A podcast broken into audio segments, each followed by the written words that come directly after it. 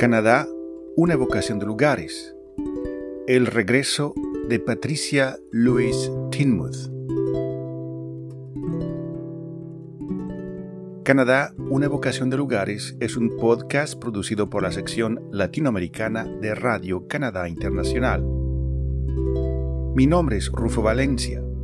Les invito a recorrer juntos aquellos lugares, calles, ciudades y locales que han quedado grabados en los textos de algunos autores canadienses.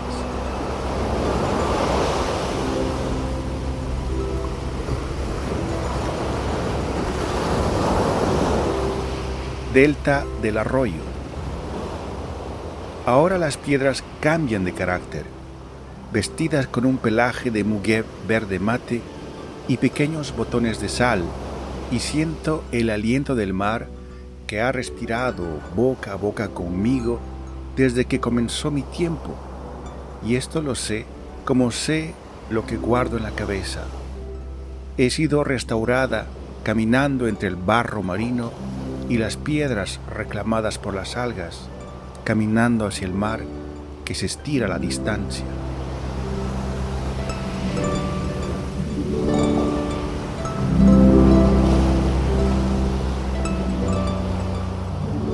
Esas son las palabras escritas por la poeta canadiense Pat Lowther, tomadas de una antología de sus textos editada por Christine Wiesenthal en 2010.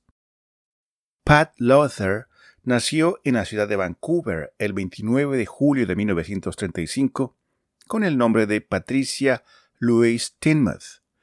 Esta ciudad, la más grande en la provincia de Columbia Británica, que se encuentra frente a las aguas del Océano Pacífico en la costa oeste de Canadá, tiene paisajes magníficos en los cuales, en una sola escena, se pueden apreciar las aguas marinas, los grandes bosques boreales y las montañas nevadas que la rodean. Los textos de Lowther, como ese fragmento Delta de Arroyo, a menudo reflejan aquellos paisajes de la costa oeste canadiense. Los archivos sobre la poesía canadiense de la Universidad de Toronto cuentan que Patricia Tinmouth publicó su primer poema en el periódico Vancouver Sun cuando tenía 10 años. A los 16 años abandona la escuela y en 1953, a los 18 años, se casa con Bill Domhouse, dejando su apellido Tinmouth para tomar el de su marido. Tiene dos hijos, Catherine y Alan, antes de separarse en 1957.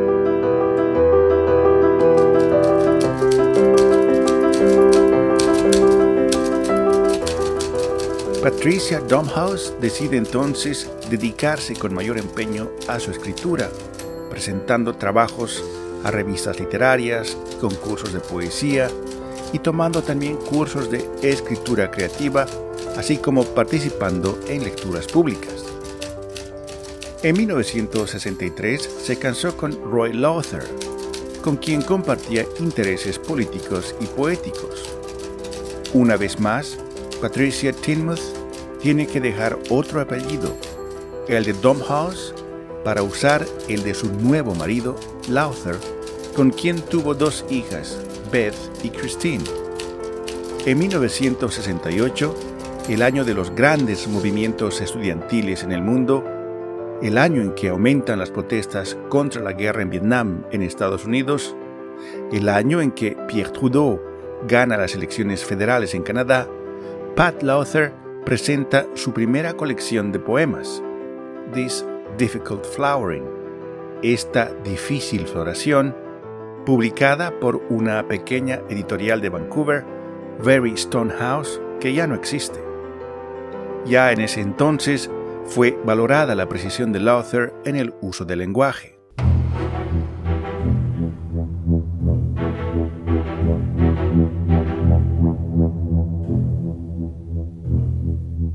En 1972 sucede algo poco frecuente en el panorama literario canadiense. Pat Lowther publica con el apoyo de la pequeña editorial Blackfish Press unos 150 ejemplares de un texto llamado The Age of the Bird, un largo poema donde aparece América Latina como tema de preocupación y reflexión literaria y política.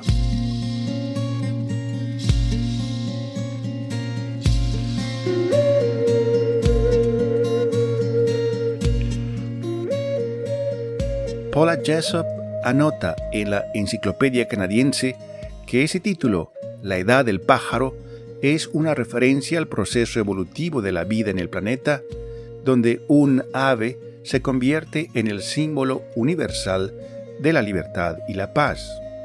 La Edad del Pájaro revela la emergente voz política de Patricia Tinmuth y su creciente convicción de que la poesía es el vehículo más poderoso para el arte y la política.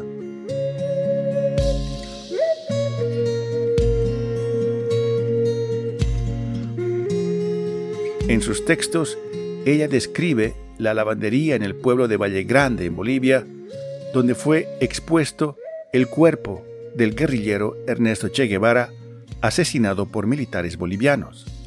Saludamos, pues, en las personas de su presidente y primeros ministros, a los pueblos de Zambia, Malawi y Malta, y hacemos votos porque estos países se incorporen desde el primer momento al grupo de naciones no alineadas que luchan contra el imperialismo, el colonialismo y el neocolonialismo. Una lavandería en Valle Grande, un cobertizo sin ventanas, el techo de tejas, al frente dos aberturas separadas solo por un pilar, dentro el cuerpo con los ojos abiertos, la cabeza apoyada en una postura tensa.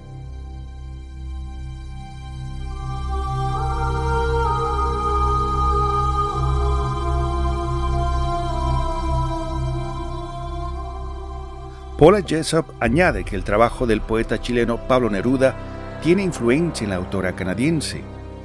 Mirada a Neruda es el primero de muchos poemas que Patricia Tinmuth dedicó a quien consideraba como su hermano político.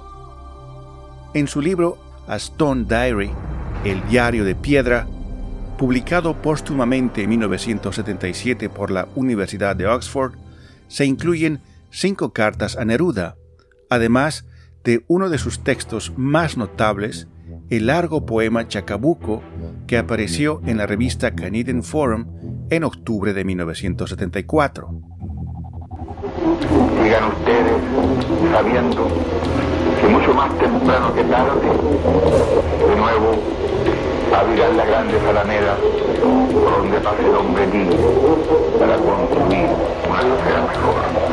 ¡Viva Chile! ¡Viva el pueblo! ¡Vivan los trabajadores! Estas son mis últimas palabras. Tengo la certeza de que el sacrificio no se les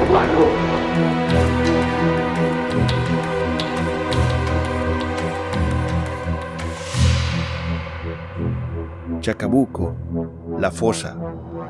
Información filtrada desde Chile. Los prisioneros políticos que antes estaban en el Estadio de Santiago han sido transportados a un campo de concentración de tipo nazi instalado en una mina abandonada de nitrato en algún lugar en el desierto de Atacama. Todo debe hacerse de manera discreta y efectiva para asegurarse de que Allende no dure más allá de los próximos seis meses cruciales. Fragmento de un plan de 18 puntos presentado por la International Telegraph and Telephone Company, ITT, a la Casa Blanca, Estados Unidos. Contactar fuentes de confianza dentro de las Fuerzas Armadas chilenas. Fragmento del punto 7 del plan de la transnacional estadounidense ITT hablaré con el Señor del cielo, donde se sienta a dormir. Fragmento de una antigua oración maya. El desierto de Atacama. De día, el sol deja caer todo su peso. Todo el mundo tiene un halo. Todo tiembla. El afilado polvo refracta el brillo borroso entre los arrugados párpados entornados. De noche la Tierra yace desnuda hasta los límites más lejanos entre las galaxias que absorben ávidas todo el calor. La Tierra se pone fría hasta el hondo hueso. Ahora, con cuidado, coloca discos en un tocadiscos. Recuerda esas películas de los años 40 donde las vírgenes eran sacrificadas a los volcanes. Aquí existe el mismo ceremonial. La llegada, cargada de suspenso. Nos estamos acercando a Chacabuco, a la fosa.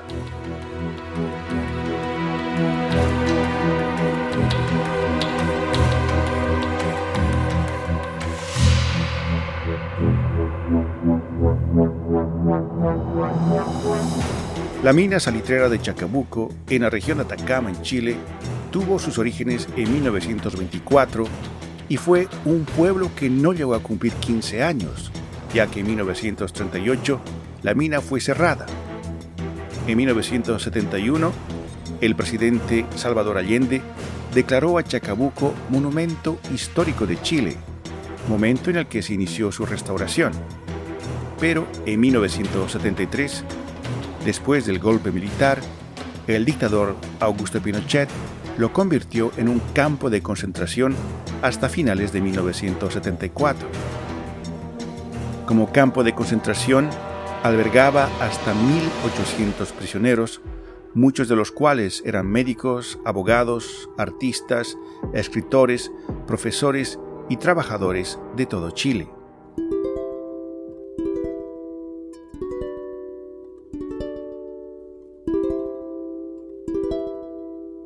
¿Cómo es posible que una autora canadiense se preocupe y escriba sobre una dictadura en Chile a más de 11.000 kilómetros de distancia, y esto en 1974?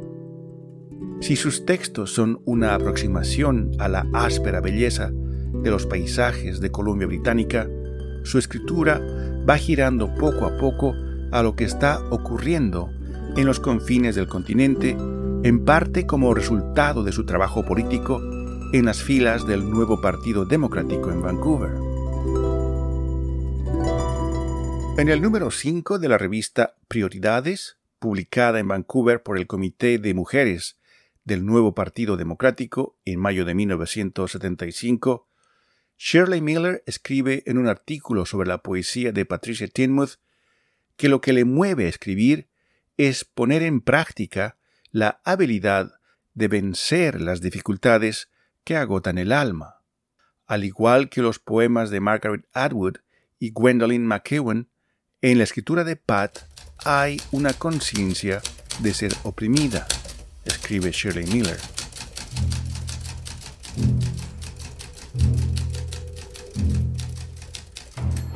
Chacabuco, La Fosa,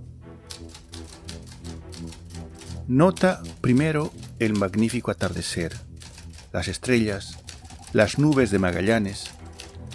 Observa que aquí, como en todo lugar, los rezos han sido musitados.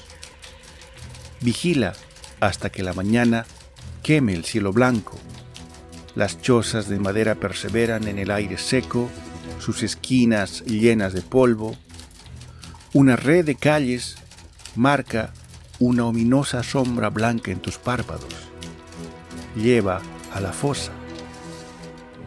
Una enorme cavidad horadada parpadeando como una mala película. Toda la escena crispándose, encendiéndose y apagándose dentro y fuera de la existencia. Dios está parpadeando. Estás cerrando los ojos, turista. Hablaré con el Señor de los cielos, donde se sienta a dormir. Hay hombres en ese pozo. Imagina que están encadenados. Puede que así sea. Que estén hambrientos. Lo están.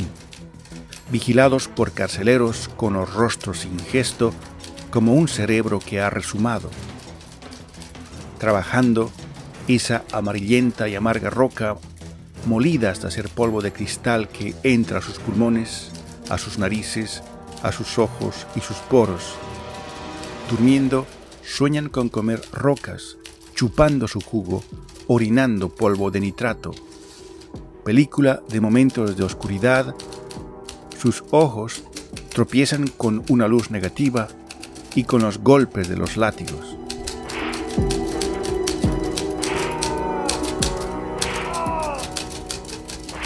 La Biblioteca Pública de Vancouver describió la vida y la obra de Patricia Tinmouth, a quien se refiere como Pat Lowther, señalando que ella era una madre de cuatro hijos, de la clase trabajadora, escribió una asombrosa y trascendental poesía sobre la naturaleza, la cultura, la política, la ciencia, la familia y la sensualidad. Trabajó como secretaria de circunscripción del nuevo Partido Democrático y fue elegida en varias ocasiones como delegada y representante en las convenciones provinciales del NPD. Luchando contra la pobreza y un segundo marido violento, aceptó un puesto en el Consejo Asesor de la Junta de Artes de Columbia Británica. Dos de sus libros fueron publicados durante su corta vida, los otros cuatro a título póstumo, incluyendo una colección completa de sus obras en 2010, editada por Christine Wiesenthal, que también escribió una biografía de Pat Lowther en 2005. Wiesenthal señala que justo antes de su muerte, Pat Lowther la ex alumna que abandonó la escuela secundaria en el interior del norte de Vancouver, estaba muy ocupada dirigiendo una organización literaria nacional, la Liga de Poetas Canadienses, y enseñando escritura creativa en la Universidad de Columbia Británica.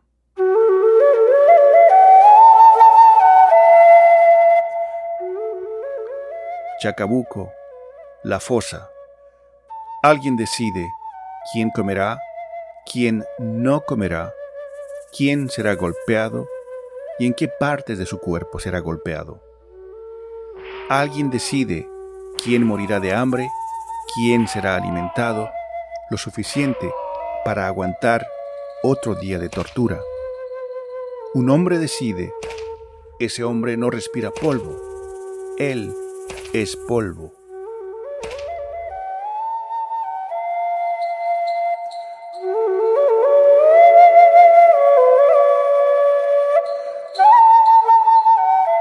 El 15 de octubre de 1975, el cuerpo de Pat Lowther fue encontrado en el arroyo de Furry Creek en estado de descomposición.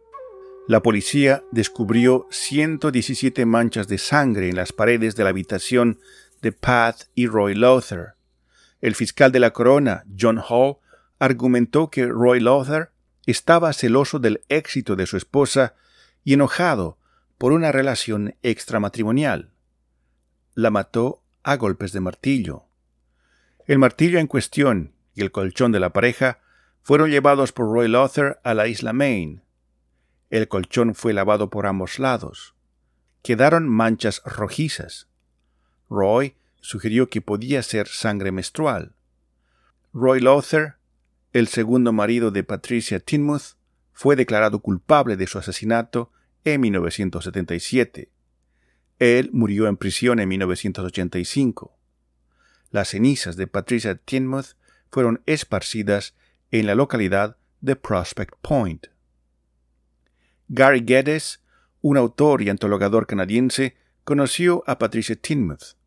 En 1975 la albergó en su casa en la ciudad de Vancouver, la capital de Columbia Británica, en ocasión de una asamblea de la Liga de Poetas Canadienses. En la revista Arc Poetry Magazine, Geddes dice, No creo que sea errado sugerir que Pat sabía que caminaba por el filo de la navaja, tanto emocional como físicamente, con una ansiedad que se reflejaba en muchos de sus poemas, y ella tenía una gran capacidad para imaginar y empatizar con la fragilidad y el sufrimiento de los demás, ya fueran mineros chilenos o mujeres que vivían en compañía de hombres perturbados y peligrosos. Uno de los últimos textos publicados de manera póstuma se llama Random Interview, entrevista al azar, tomado de su libro Cápsula de Tiempo, publicado en 1996.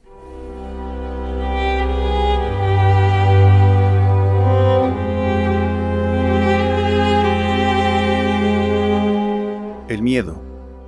El miedo es a todo quedándose como está y solo yo cambiando. El miedo es a que todo esté cambiando y yo siga siendo la misma. El mundo en expansión, célula en el túnel de la rama, más y más precioso y terrible, mientras que yo solo crezco más frágil y confundida. El miedo es el de mis propias manos aleteando como polillas, mis párpados tartamudeando, la luz despedazándose en frases sin sentido. El miedo es de ti, cultivando pacientemente en algún lado una forma de sangre con todos mis deseos. Estoy cansada, estoy cansada del dolor, estoy cansada de mi propio dolor, estoy cansada del dolor de los demás. Estoy cansada de las vidas abriéndose como un rollo de venda ensangrentada. Voy a enrollarme en el cielo para tocar el sol. Voy al acantilado de donde se derraman las estrellas, el alto contingente de estrellas. Desciendo a los granos de la tierra, a las bacterias, a los virus, a la precisa mecánica de las moléculas, para escapar del dolor, para escapar del dolor.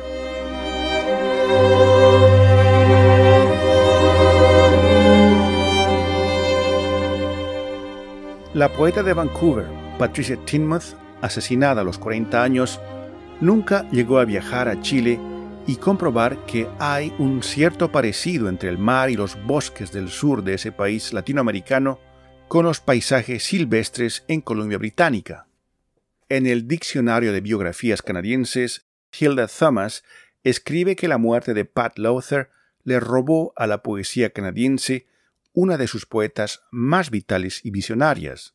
En 1980, la Liga de Poetas Canadienses estableció el premio Pat Lowther, un premio anual para reconocer un nuevo libro de una poeta canadiense.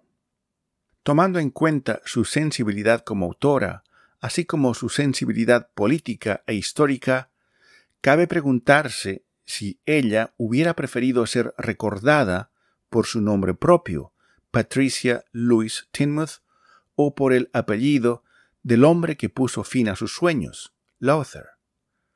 Los archivos de la poesía canadiense de la Universidad de Toronto señalan que a principios de los años 70 el trabajo de Pat Lowther comenzaba a ser reconocido sus poemas ya eran antologados, recibía el apoyo del Consejo de Artes de Canadá, hacía parte de la Liga de Poetas Canadienses y enseñaba escritura creativa en la Universidad de Columbia Británica. Sin embargo, su vida personal era complicada y vivía agobiada por la pobreza y la infelicidad. Sus amistades le animaron a dejar un matrimonio destructivo, un acto revolucionario personal que Patricia Louise Tinmouth no pudo lograr.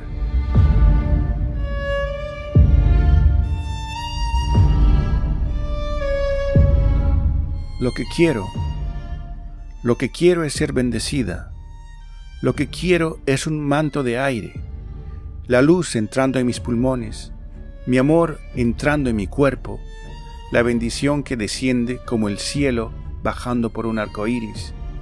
Lo que quiero es estar consciente de los espacios entre las estrellas y respirar continuamente las fuentes del cielo, una vela venosa moviéndose, mi amor nunca poniendo el pie en el oscuro yunque de la tierra.